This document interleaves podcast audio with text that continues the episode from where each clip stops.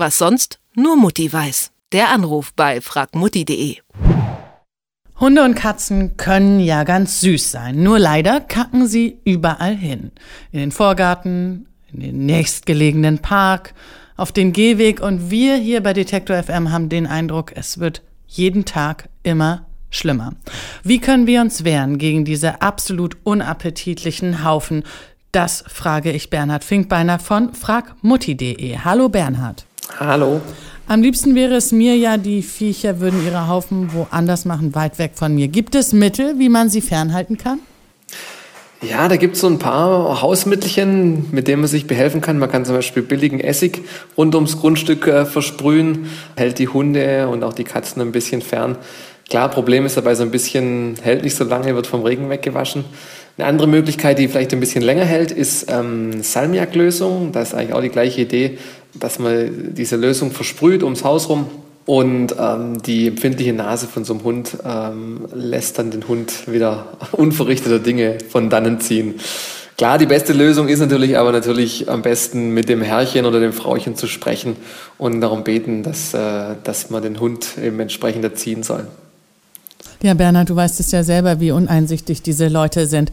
Deshalb gibt es ja Menschen, andere Menschen, die zu Pfeffer greifen, das auf andere Hundehaufen streuen, damit diese Tiere sozusagen lernen. Das ist ein bisschen so ein ähnliches Konzept, wie du es vorgeschlagen hast mit dem Salmiak, dass diese Tiere den Raum fürchten sollen. Funktioniert das oder also Pfeffer funktioniert auch. Also ich kann jetzt nicht schlecht einschätzen, welches Mittel jetzt da irgendwie, sagen wir mal, aggressiv sozusagen ist.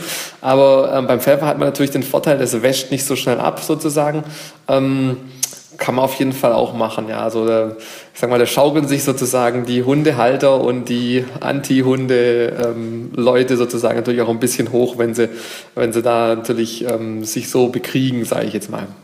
Gut, dann versuchen wir es auf die nette Art. Soll ich ein Schild vielleicht aufstellen vor meinem Haus? Hier bitte nicht. Oder soll ich Fähnchen in diese kleinen Häufchen machen, was man jetzt auch öfters sieht? Wie erfolgreich ist das? Hast du Erkenntnisse darüber?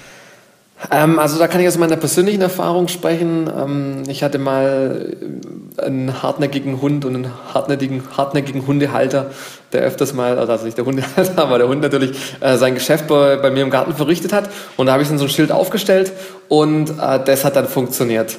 Ähm, wenn es nicht funktioniert, dann muss man natürlich zu anderen Mitteln greifen, wie schon vorher genannt, oder eben halt versuchen, persönlich den, den Nachbarn oder den Hundehalter anzusprechen.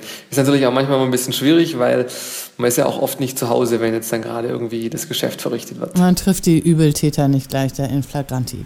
Ähm, wenn ich diesen Haufen vor der Tür habe und ich nicht das Glück habe, in einer Mietwohnung zu wohnen, wo die Hausverwaltung sich darum kümmert, dass sowas weggemacht wird, ähm, gibt es da irgendwas, wie ich diesen Gestank überstehen kann oder gibt es irgendwelche Tipps zum Thema Entsorgung?